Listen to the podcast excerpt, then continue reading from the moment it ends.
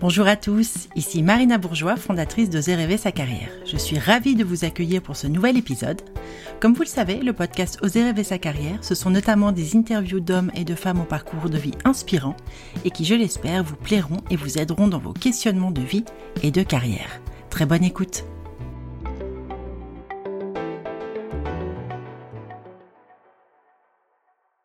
Mon invitée du jour s'appelle Juliette. Elle a 39 ans et est l'heureuse maman d'un petit Léon qui a 3 ans, mais pas que. Elle est aussi la maman d'une très belle marque française, initialement baptisée Capuche à Mémé et devenue Capuche Paris en juin dernier. Juliette Bablot est une entrepreneure qui a su percer dans l'univers concurrentiel de la mode en s'imposant avec un concept à la fois chic et décalé, puisqu'elle a réhabilité la capuche de pluie, amovible et imperméable pour la mettre au goût du jour. Autrefois directrice artistique et graphiste, Juliette a décidé de se lancer dans l'aventure entrepreneuriale en partant d'une idée tout aussi touchante qu'originale. Elle nous en fait la genèse et nous en dévoile les coulisses. Hello Juliette Salut Marina Je suis très contente de te recevoir au micro d'Oser rêver sa carrière.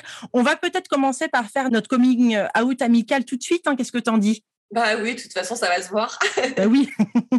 Alors avec Juliette, on se connaît depuis très longtemps, depuis le lycée. On s'est euh, suivis, on a beaucoup d'amis communs et puis on se retrouve parfois à l'occasion de quelques restos euh, ou soirées. Et pour tout vous dire, petite anecdote, c'est même Juliette qui avait gentiment accepté de faire mes faire part de mariage il y a un moment. Ah Alors Juliette, Capuche Paris, ça dépote ah ben ça dépote. Hein. En tout cas, on met énormément d'énergie euh, à se faire connaître et euh, c'est vrai qu'on commence à réellement récolter des fruits euh, de ce long labeur.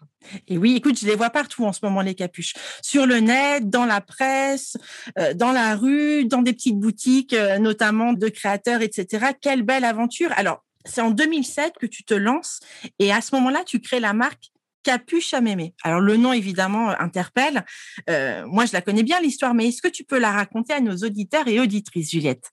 Bah, tout à fait. Donc, euh, bah, en fait, en, 2017, je travaillais depuis, euh, depuis 5-6 ans pour un grand groupe de presse qui, euh, s'appelle À nous Paris, qui était du groupe L'Express. Et en fait, il y a eu un, un, PSE, donc une proposition de départ avec une aide à la création d'entreprise. Et c'est alors que mon accompagnante me dit Est-ce que vous avez une idée de société que vous aimeriez créer, etc.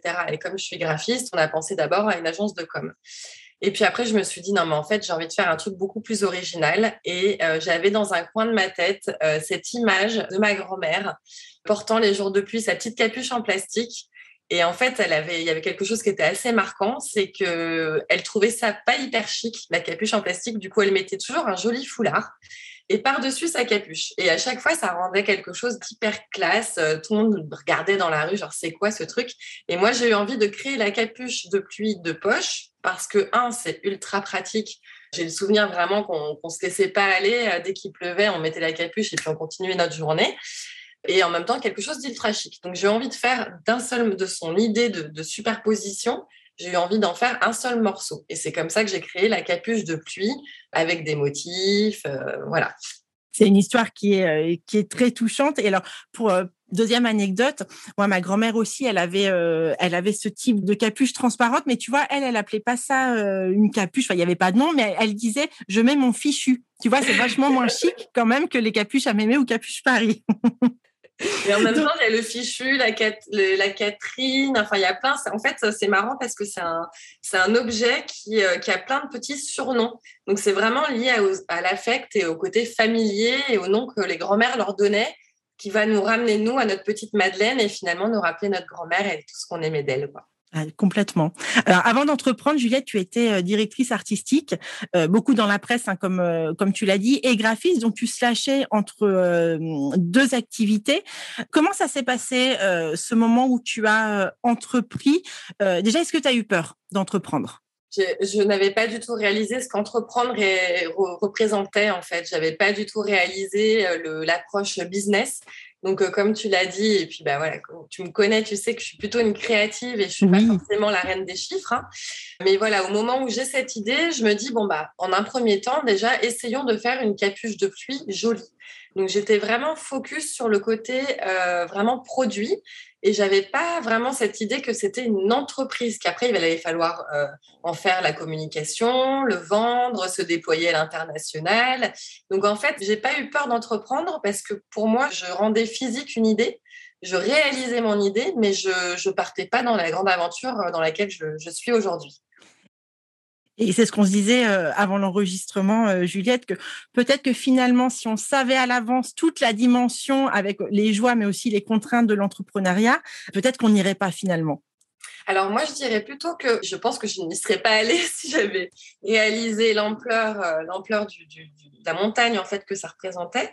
Mais j'ai bon après j'ai appris énormément. Enfin, on va y revenir. Moi, c'est simplement que je pense que ce serait bien qu'on soit un peu plus informé quand on veut se, se lancer dans l'entrepreneuriat toutes les parties enfin, qu'il va falloir travailler, tout ce qu'il va falloir faire. Et euh, c'est vrai qu'il y a de plus en plus d'accompagnement. Il faut vraiment pas hésiter à se faire accompagner avant de lancer l'entreprise, vraiment au moment de la création, pour être sûr qu'on aura les épaules pour assumer euh, bah, tous ces, toutes ces parties qui, sont, qui sont très chronophages, qui sont voilà. Et puis on n'est pas spécialiste de tout, donc se former en amont sur les parties qu'on connaît moins, parce que moi je me suis pas du tout formée. Et euh, du coup, j'ai vraiment passé mon temps à courir après des compétences que j'avais pas et à remplir, boucher des trous et, avancer comme ça. Et je sais que si j'avais été formée avant de lancer l'entreprise, j'aurais été plus armée et peut-être euh, plus efficace plus vite. tu aurais gagné du temps, tu penses? Je pense que j'aurais gagné du temps. Après, c'est mon histoire, c'est mon destin, c'est la façon dont ça s'est passé. Peut-être pour garder la pureté créative, il fallait pas que je sois étouffée par toutes ces informations chiffrées. Mais voilà, c'est entreprendre, c'est vraiment, euh, c'est pas rien. Il faut avoir conscience qu'on va pas juste euh, faire un truc et que ça va être rigolo. Il va y avoir euh, beaucoup, beaucoup de choses, beaucoup de travail. Oui, oui, oui. Je, te rejoins complètement sur, euh, ce point. L'entrepreneur est, est multicasquette et un, vrai slasher pour le coup. Euh, alors, quand tu décides de créer euh, les capuches à mémé, Juliette, déjà, comment réagit ton entourage? Comment ça s'est passé? Est-ce qu'ils se sont dit, tu as perdu la boule, Juliette, retourne dans un job salarié que tu faisais en plus très bien auparavant? Comment ça se passe à ce niveau-là avec l'entourage? Alors, ils ont plutôt été supportifs, euh, surtout que euh, ma famille était assez touchée par l'hommage à ma grand-mère que, je faisais, donc il y avait un côté euh, affectif qui a beaucoup plu. Après, sur le côté concret, comme je disais, ça s'est passé à un moment où j'étais en, en licenciement économique. Et du coup, c'était une période aussi, et c'est vrai que pour ça, en France, on a beaucoup de chance, c'est que c'est des moments où on essaye de le transformer en opportunité plutôt qu'en échec, euh, dans l'état d'esprit, en tout cas, de la façon dont, les choses sont présentées par les outplacements, etc. Et on est pas mal coaché sur le côté, bah voilà, c'est l'occasion de changer, c'est l'occasion de se poser des questions. On était sur un rail, le rail à dérailler. on part sur autre chose. Il y a des changements environnants qui font qu'on subit un licenciement, mais c'est une bonne nouvelle. C'est peut-être l'occasion de faire des choses et tout. Donc voilà, c'est euh, pour moi ça a vraiment été euh, ce déclic-là, euh, et c'était pas, j'ai pas eu envie de quitter ma, ma carrière de directrice artistique. D'ailleurs, je te raconterai après, mais les capuches sont en train de prendre aussi un, un virage pour revenir un peu à mes premiers amours. Oui. Donc, euh, donc c'est pas vraiment ça. Puis en fait, j'avais vraiment envie aussi d'avoir un projet à moi qui s'appelle aujourd'hui Capuche Paris, donc qui était Capuche à Mémé à l'époque, pour lequel j'allais pouvoir faire de la créa rigolote et de la communication rigolote, intéressante, pertinente, parce que finalement, quand on est DA, on travaille pour plein de clients, on propose plein de pistes créatives, mais c'est pas forcément nos choix qui sont pris à la fin. Et je me disais, mais j'en ai marre de ces clients qui choisissent toujours les pistes créatives que j'aime le moins. Si j'étais mon propre client, euh, je pourrais peut-être faire euh, des créas hyper cool parce que personne ne me briderait, etc. Donc, euh, ces capuches, ça a été aussi pour moi une façon de dire, je vais faire une démonstration créative de ce que je peux faire en communication sans être bridée, en étant mon propre patron, mon propre client, mon propre tout, en fait. Bien sûr, bien sûr. Et alors, comment ça se passe? Donc, tu as l'idée. Euh, raconte-nous un petit peu. C'est-à-dire, comment tu montes le projet? Comment tu crées les premières capuches? Comment ça s'est passé tout ça? Alors, les toutes premières capuches, c'est très simple. Je me dis, alors, où est-ce qu'on trouve plein de surfaces imperméables dans une matière qui ressemble à une matière kawaii bah, je vais chez Decathlon. La base. la, base. Je veux dire, de toute façon, quoi qu'il en soit, quand on se pose une question, il faut toujours aller chez Decathlon. Tous les chemins mènent à Decathlon. Exactement. Et euh, c'est vrai qu'à la base, je me suis vraiment été dans un rapport euh, très euh, factuel. J'avais cette idée de faire des petites pochettes assorties avec un système clic-clac qui rappelait les vieux études des grands-mères parce que j'avais envie d'un produit qui soit cohérent du début à la fin, dans la façon de le toucher, la façon qu'on manipule, qui a un côté à l'ancienne aussi.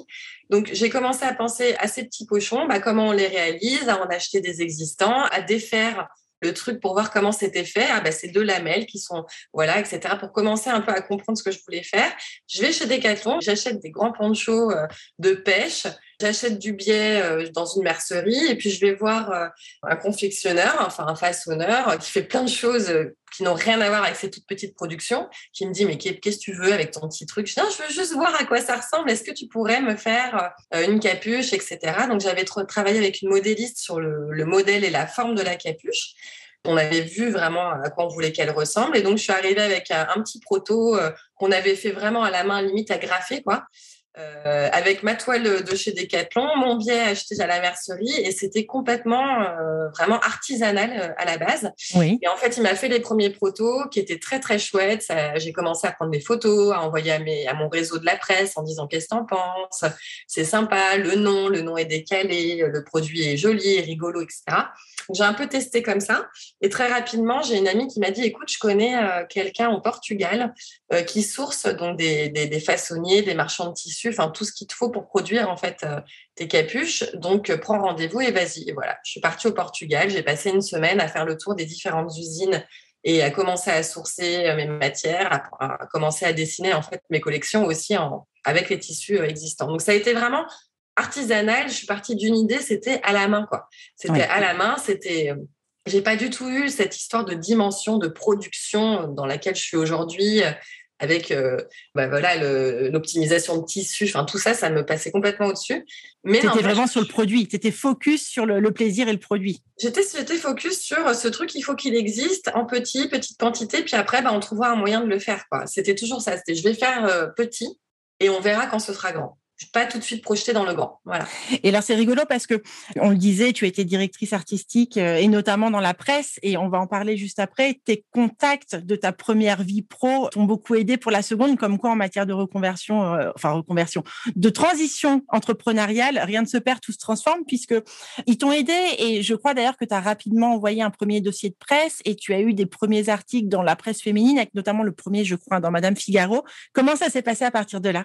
Bah, en fait, c'est vrai qu'une fois qu'on a monté un dossier de presse, bon, ça, c'était mon métier, donc euh, valoriser une idée, faire un joli dossier qui donne envie, raconter l'histoire en termes de storytelling, euh, avoir quelque chose de frais, c'est vraiment mon, cœur de métier. Donc, euh, quand j'ai pu préparer mon dossier de presse et que j'ai commencé à le présenter à mes, effectivement à mon réseau, c'est pour ça que je parlais de destin, c'est que chacun, avec ce qu'il a vécu, va avancer selon les chances qu'il a euh, les contacts qu'il a, les compétences qu'il a acquises, etc. Et en fait, on a chacun, euh, enfin, je pense vraiment que je suis un exemple de chemin euh, inattendu, improbable. Voilà, c'est plein de surprises, mais c'est aussi ce qui est chouette, c'est qu'on avance petit à petit sans savoir exactement où on va, mais on se rend compte que sur le chemin, chaque étape peut être bénéfique à la suite. Et là, en l'occurrence, effectivement, dans la presse, par rapport à mon expérience passée, j'avais pas mal d'amis dans, dans, les rédactions j'avais aidé beaucoup de gens à l'époque où j'étais chez Anneau Paris, parce qu'Anneau Paris, c'est un dénicheur de bonnes idées oui. quand même.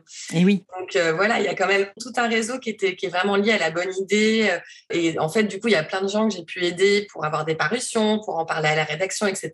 Et j'ai vraiment eu euh, un super retour, un super soutien et des rédactions et des marques qui s'étaient lancées, et donc des partenariats. Et donc voilà, plein de choses qui m'ont permis d'avoir de la visibilité, parce qu'en fait, c'est génial d'avoir une bonne idée, c'est génial d'avoir un produit qui commence à ressembler à un truc qu'on pourra commercialiser. Il faut le faire savoir. Il faut le faire savoir. Et plus il y a de gens qui connaîtront le produit, alors peut-être que une personne sur deux va se dire c'est nul, mais en attendant, bah, il y en aura toujours une qui sera convaincue. Bien sûr. Il faut aller voir les gens. Donc la visibilité et la notoriété, c'est absolument essentiel, surtout quand on a un objet mode euh, comme euh, un accessoire de mode comme le mien. Et oui, et au début, tu vendais en, en e-shopping, tu étais sur le boutique sur le net? Exactement. En fait, quand j'ai lancé le, bah déjà comme je ne connaissais rien au business, je ne voyais pas l'intérêt d'aller vendre à une boutique. En gros, entre euh, les coef hein, des boutiques, c'est entre 2 et 3. Donc, on va diviser par 2, par 2,5 ou par 3 son prix de vente publique pour aller vendre à une boutique. Alors, quand j'ai vu ça, j'ai fait Ah bon, mais les boutiques, elles achètent au maximum le prix divisé par deux. Mais attends, et du coup, là, je commençais à me dire Mais mes coûts de revient, donc combien ça me coûte à fabriquer. Oui. Euh, donc maintenant, je sais hein, que d'abord on fabrique, on calcule combien ça coûte et puis on multiplie par 4 pour pouvoir faire un x2 quand on vend au B2C, donc eh au, client en direct, et puis un, qu'on puisse se faire un divisé par deux, un coef 2 de 5 ou 3 quand on voit une boutique et continuer à faire un petit peu de marge. Donc ça, j'avais pas très bien saisi. Oui. Et j'avais pas très bien saisi l'intérêt d'avoir des boutiques. Donc je me disais, bah, attends, ils achètent la moitié du prix, je vais faire le buzz sur Internet, des vidéos de dingue, vu que c'est mon métier, je vais savoir, donc je vais tout faire sur mon e-shop, etc. Bon, en réalité, c'est pas du tout comme ça que ça se passe. Euh, les gens ont besoin de toucher le produit, donc ils ont besoin d'avoir des, points physiques ou aller à la rencontre du produit. Euh, on a besoin d'être vu un peu partout. En fait, la façon de, quand, on crée un produit comme le mien, qui en plus est inattendu, ne serait-ce que par euh, sa fonctionnalité, euh, si on veut aller toucher le plus de gens possible, il faut que dans leur esprit, ils aient l'impression qu'on est installé partout. Donc, plus ils nous voient dans telle, telle, telle boutique, ah tiens, même quand je vais à la montagne, à Megève, il y a une boutique qui distribue, ah, elle est partout. Donc, il faut qu'il y ait cette sensation d'indispensable, incontournable. Parce que plus, c'est un accessoire qui est indispensable et incontournable, évidemment. Évidemment. Les jours de pluie, on, me bénit de l'avoir dans son sac. Mais euh, voilà, il faut qu'il y ait cette sensation-là. Et du coup, les boutiques, elles vont servir à la notoriété à la visibilité et aussi à rassurer rassurer les clients quant au fait qu'on n'a pas honte de montrer notre produit. On est là pour le montrer, pour que les gens puissent le toucher, l'essayer. Et quand ils décident de l'acheter à ce moment-là, on est encore plus content. Donc euh, voilà, effectivement, j'étais partie sur un business model euh, vraiment digital. Et en réalité, aujourd'hui, je fais 50, euh, enfin, je fais même 60% de mon chiffre euh, en retail, quand euh, au tout début, je faisais 80% que sur Internet. Donc, en fait, je suis arrivée à un moment donné, c'est 50-50 et la tendance est en train de s'inverser. Et voilà, faire plus de quantité euh, en, B2B. Oui, c'est ça, parce que tu as eu un, très beau partenariat avec, avec DHL notamment. Exactement. Donc en fait, l'idée du l'idée du B2B, ça va être d'aller vendre donc soit des boutiques, soit des entreprises. C'est vrai que DHL, c'est une rencontre euh, qui a eu lieu lors d'un de mes accompagnements. Oui. Donc juste pour revenir là-dessus, l'année dernière, j'ai eu la chance d'être accompagnée pendant une année par la Fédération française du prêt-à-porter féminin. Oui. Avec le programme Talent, euh, qui normalement prend pas trop d'accessoires, qui est plutôt vraiment très mode, euh, avec un réseau euh, dingue et voilà des gens vraiment avec énormément de talent et très mode. Donc pour moi, c'était une façon d'aborder le business et la mode en même temps. Et en fait, ils sont en partenariat avec DHL et DHL s'adresse donc euh, à la fédération en disant est-ce que vous avez un jeune talent, vous avez envie de faire travailler sur une collaboration? Et en fait, en discutant, on se rend compte qu'ils ont vraiment envie de créer la surprise en ayant un objet complètement inattendu. Et puis on se dit bah en fait en termes de valeur, DHL c'est un c'est un partenaire du quotidien qui est presque un peu invisible, hein, qui paraît pas oui, essentiel. Vrai c'est une chaîne en fait euh, de tous nos business, mais ça paraît pas vraiment crucial. Et en fait, ça l'est. Et la capuche, euh, bah, quand il pleut et qu'on peut quand même continuer à se déplacer, bah, c'est pas mal, quoi. Donc c'est moins crucial évidemment que du transport express, mais c'est quand même. Donc on se dit en termes de valeur, on est dans le quotidien des gens. On a un côté un peu invisible. Créons une capuche euh, où voilà, mon travail, ça a été vraiment. je suis revenue sur mon travail de DA. Euh, un détournement du logo, euh, j'en ai fait en fait un super joli motif. On voit presque pas le logo DHL finalement. Je les mettrai en lien de en, sous l'épisode parce que c'est vrai qu'elles sont très jolies. c'est gentil. Ouais, pour faire un truc joli et glamour euh, en partant d'un logo C'est un vrai challenge. c'était un gros challenge et c'était génial du coup parce que j'ai utilisé mes compétences de graphiste et de DA pour vraiment faire des propositions et après, du coup, ce qui est génial, c'est de mêler ces deux univers de la mode, du transport. On est vraiment dans deux échelles d'entreprises complètement différentes. Ils sont énormes. Moi, je suis toute petite. Et à se retrouver finalement, à, se, servir mutuellement le propos. Euh, eux, ils m'ont donné une espèce de d'assise, c'est-à-dire que quand DHL vous fait te fait confiance, l'air de rien, bah, ça donne une certaine crédibilité pour aller voir d'autres personnes. Bien sûr. Euh, et puis eux, bah, ça leur donne aussi euh, bah, cet humanisme, et puis ça glamourise un petit peu leur image, leur image de marque. Donc voilà, les deux axes de développement, en fait, ça va être effectivement d'avoir de plus en plus de boutiques, surtout dans le monde entier. Oui. je commence à être implantée un peu partout. Donc en Europe, ça y est, l'Europe, on est bon. Oui, ça, la, case est cochée. Ça, c'est fait. on a au moins un distributeur par pays européen, donc ça, c'est génial. Donc là, on va attaquer euh, l'Asie et les États-Unis notamment. Euh, et ça, c'est vraiment une grosse partie. L'autre partie, ça va être vraiment de continuer à développer la capuche sur mesure et en fait rentrer dans une idée de, goodies de luxe. Puisqu'en fait, euh, toute entreprise euh, peut faire appel à moi pour euh, revisiter son image de marque en partant de leur logo ou en partant de... Et voilà, mon idée maintenant, c'est de, revenir un peu à mes compétences initiales, me sentir forte aussi, parce que c'est ça, c'est un appui solide. Ça fait 15 ans que voilà, j'ai étudié les arts appliqués, j'ai fait ça depuis toujours. Bien sûr. ça me donne aussi de la force pour aller servir mes capuches. Et finalement, je vais être une créatrice de motifs et de pour en faire des goodies euh, hyper cool. Voilà, ça c'est le développement B2B euh, vraiment euh, en business en direct. Et sur le B2C, donc la vente au, particulier, on pourrait imaginer qu'il y a une saisonnalité à ton activité parce que quand on pense capuche, on pense pluie, etc. tu, as vu donc les ventes augmenter plutôt l'hiver et baisser l'été? Comment ça s'est passé jusque-là? Alors en réalité, c'est ce qu'on pourrait imaginer, mais finalement, c'est assez dilué. Euh, la capuche, c'est beaucoup un. Bah, mon, mes 50% de mon CA, ça se font. 50% euh, de mon CA se fait, se fait à Noël. Donc il y a vraiment une grosse, grosse période. C'est vrai que c'est une super bonne idée cadeau. On fait découvrir un produit à la personne à qui on offre. C'est rigolo. Le moment où on l'offre, il y a le moment où on l'essaye, etc. Donc il y a tout un, un espèce de rituel euh, rigolo autour de l'objet en lui-même en un premier temps. Puis ensuite, bah, le fait que ça ait une réelle utilité, que ce soit un accessoire de mode à part entière, ça plaît beaucoup. Donc Noël, c'est ma grosse période de vente. Oui. Et ensuite, il y a quand même, alors il y a beaucoup septembre, effectivement. Septembre à décembre, euh, on va dire septembre-octobre pour énormément parce que on est en automne, on n'a pas encore envie de remettre son gros manteau à capuche. Donc on met sa petite veste en cuir, son petit bomber, son petit truc pour avoir une sensation encore de légèreté euh, pour poursuivre l'été. Et ces manteaux-là, enfin ces vestes-là n'ont pas de capuche en général. Donc c'est là que la capuche euh, amovible, elle est idéale. Et après, il va y avoir donc le gros Noël. Ensuite, janvier, février, ça se calme un peu parce qu'il fait très froid. Et après printemps, c'est ma grosse période aussi parce qu'au même titre, j'ai envie de virer ma, grosse doudoune euh, qui a la capuche, etc. Donc je remets des manteaux et des vestes sans capuche. Et là, la capuche, la capuche amovible va me servir à nouveau. D'accord, donc c'est toute l'année. Juliette, du coup, tu fais évidemment beaucoup de choses euh, toute seule. Est-ce que tu arrives à déléguer? Parce que c'est aussi un des problèmes de l'entrepreneur. On le disait tout à l'heure, on est multicasquette, on est un peu partout à la fois. Il faut vérifier beaucoup de choses, il faut être alerte sur énormément de choses et on, y passe quasiment tout son temps, il faut bien le dire, en début de, de création d'activité. Comment tu fais, toi, pour euh, déjà tout concilier parce que tu as un, petit garçon, Léon, euh, qui a trois ans, qui est en bas âge. Et comment tu fais surtout pour ne pas t'épuiser? Bah Déjà, je pense que, on s'épuise quoi qu'il arrive. Quand je parlais de se faire accompagner, de formation, euh, donc la, Fédération française du prêt-à-porter féminin et le programme Talent, ça a été vraiment tout plein de tiroirs, mais un des tiroirs très importants de ces formations a été l'organisation. En fait, plus, alors j'y arrive pas encore, hein, je vais pas vous faire rêver. Euh, dans la vraie vie, euh, je suis encore euh, complètement tous les matins avec 12 000 trucs dans ma tête et par quoi je commence.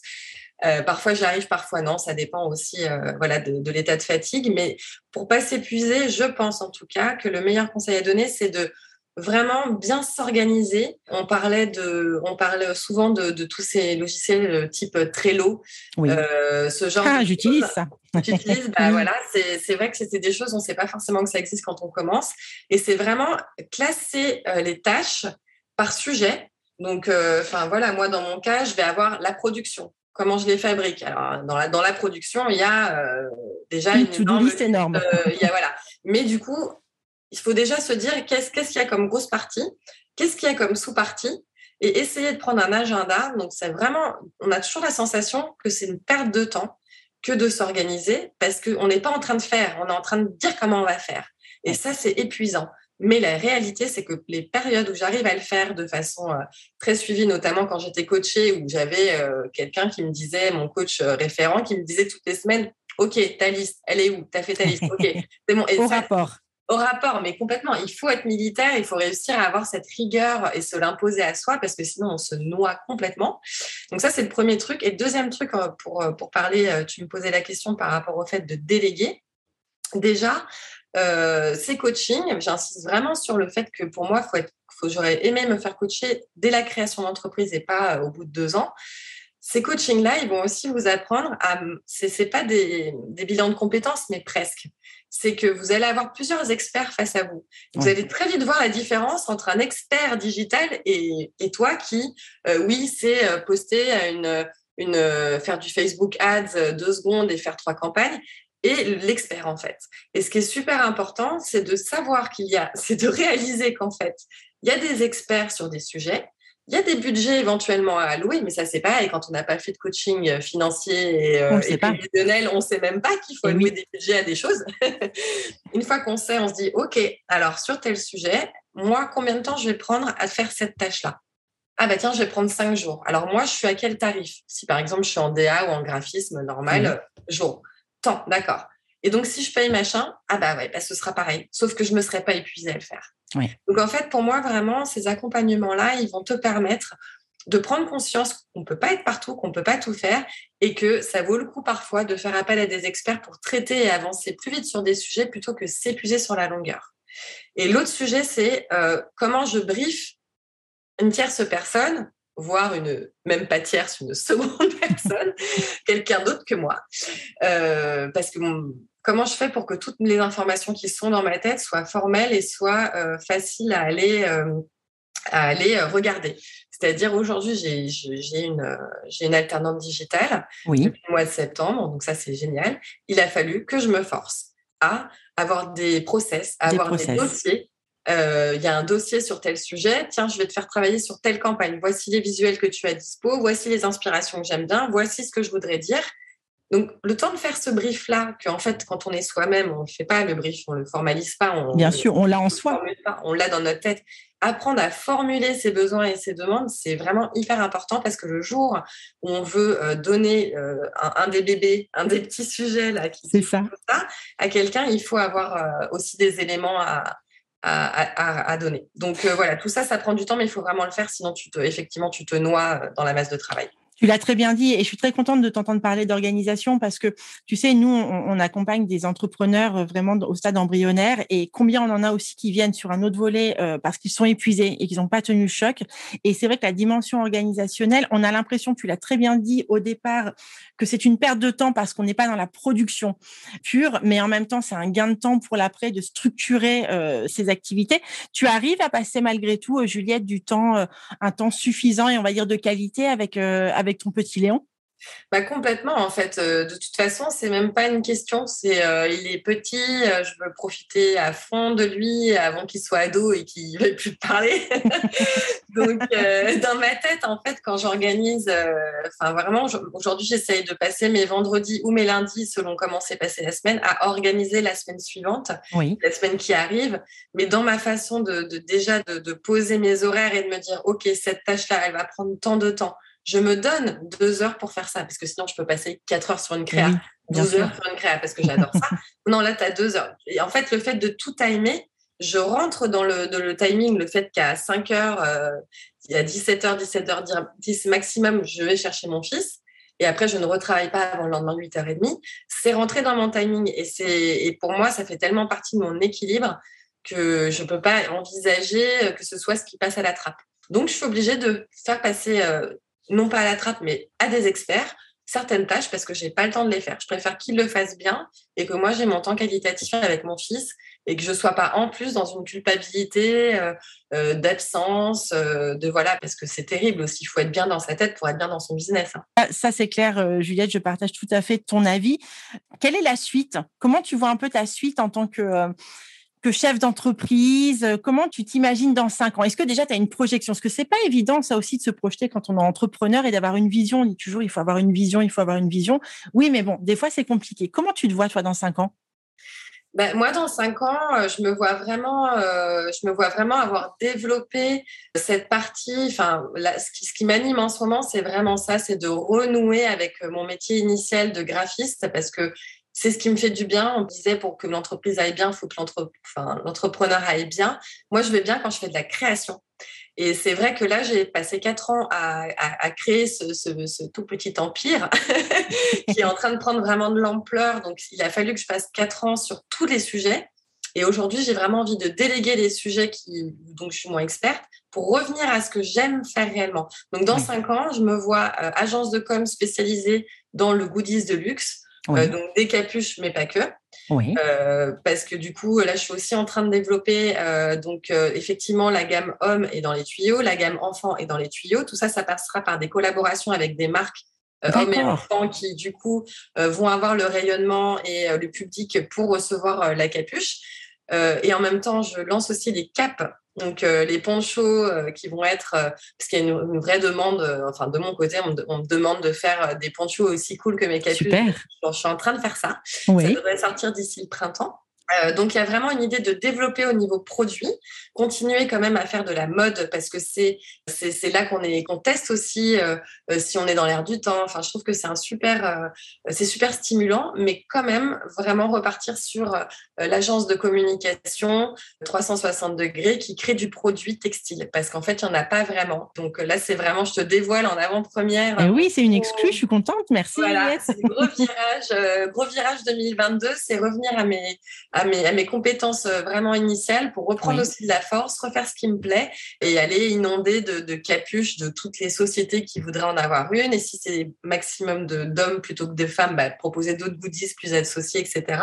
En tout cas, travailler sur la créativité. Moi, mon cœur de métier et ce qui m'anime, c'est ça. Donc, le produit en soi, c'est sympa, mais le commerce et la vente de produits, ça m'intéresse moins que la vente d'idées et de créativité. Donc, je vais essayer de revenir là. Donc, dans cinq ans, je pense que c'est une agence de com qui, euh, qui produit euh, ses propres euh, goodies inattendus. Donc, d'ici là, j'aurai plein d'autres idées. en même temps, bah, c'est une marque de vêtements à part entière qui a grandi, qui a fait, qu'à décliner les combinaisons imperméables, les, voilà, qui reste dans l'imperméable. mais oui, je me vois toujours là. Et je me vois aussi faire du coaching pour en gros, proposer la direction artistique des marques, donc les aider à avoir une image qui leur, ressemble et en même temps qui sera au niveau marketing puissante, etc. Donc, ce que je sais faire, tout en coachant sur justement euh, l'épuisement, euh, la gestion de son temps, enfin tout ce que j'ai. Moi, j'ai tellement appris que je serais très heureuse de, à mon tour, euh, transmettre pouvoir transmettre. J'imagine que c'est ce qui t'anime toi aussi. Euh, mais oui, mais dis donc qu'on va se retrouver du coup, Juliette, là sur toutes ces activités dans cinq ans. Dans cinq ans, on fait un partenariat. Écoute, là, tu m'annonces ça, c'est formidable, génial.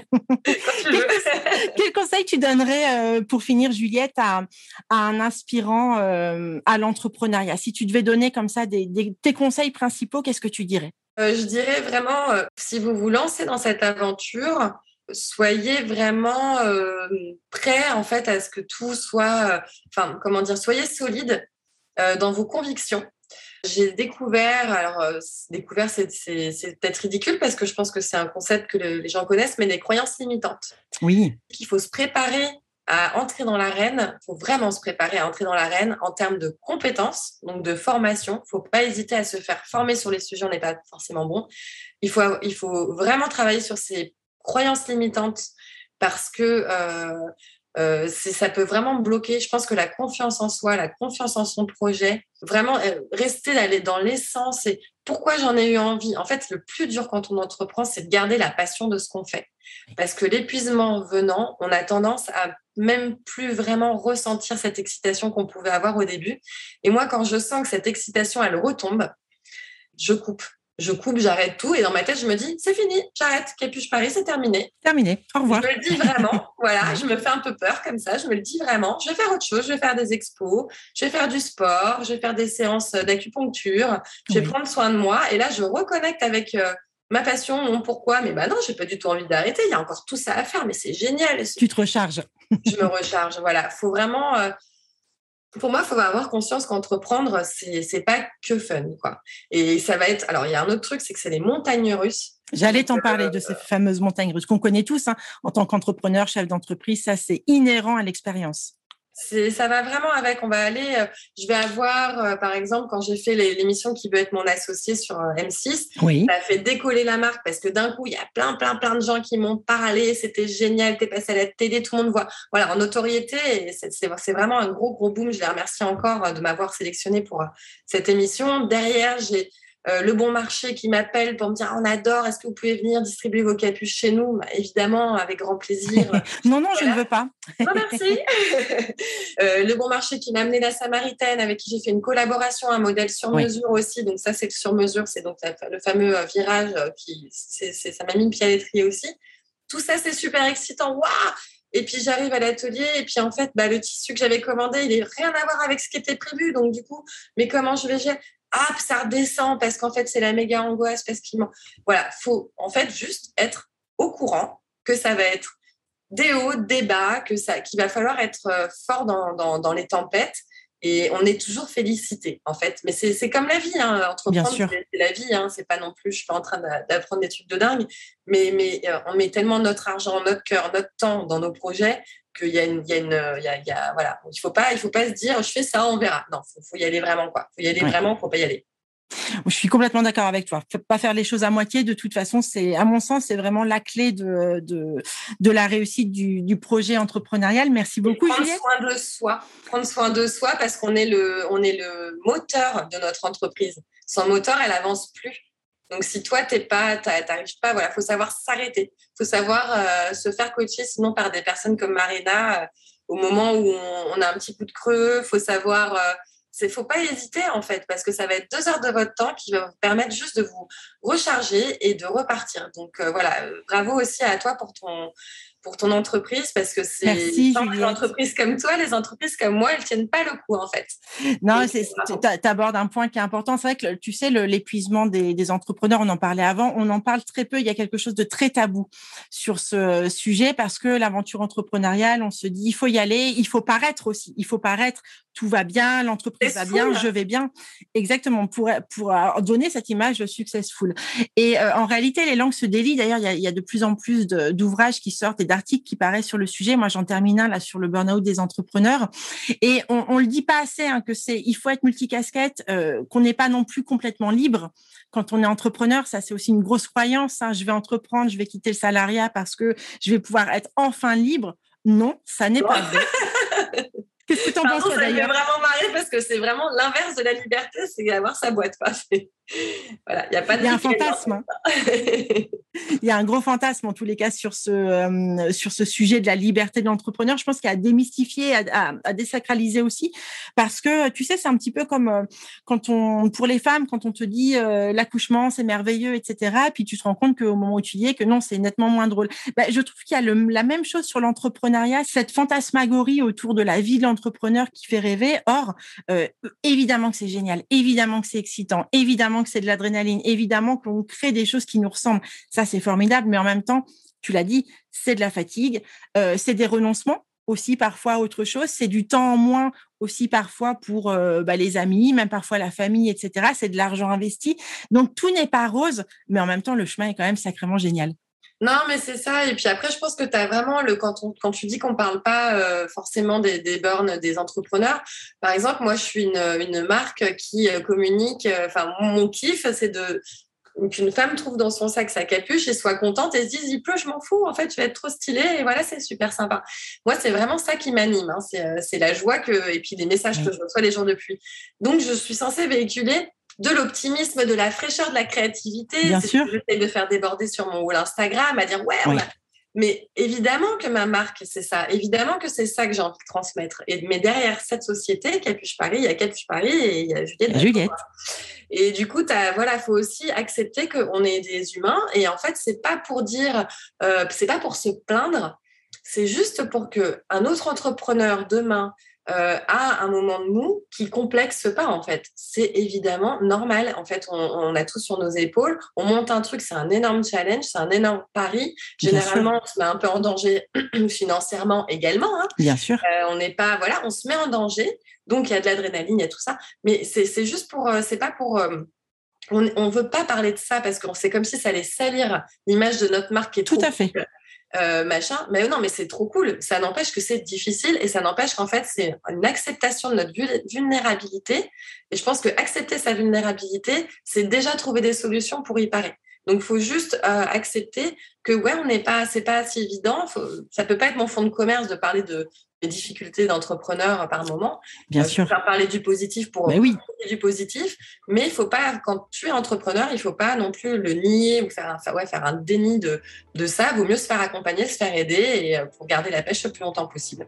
Et oui, l'entrepreneur peut pas incarner son entreprise euh, H24 de toute façon, clairement. Merci beaucoup, Juliette. Merci, Marina. À très bientôt. Merci pour tout. L'épisode est terminé, j'espère que cette interview vous a plu et que d'une façon ou d'une autre elle vous a enrichi. N'hésitez pas à la partager à vos proches et comme d'habitude je vous mettrai toutes les références citées dans l'épisode sur nos réseaux sociaux, Facebook, LinkedIn et Instagram. Si vous souhaitez me suggérer un nouvel invité au parcours de vie inspirant, n'hésitez pas.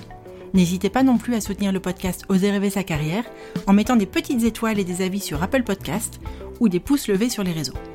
Et si Apple c'est pas votre truc, retrouvez-moi sur Deezer ou Spotify. À très bientôt et surtout prenez soin de vous.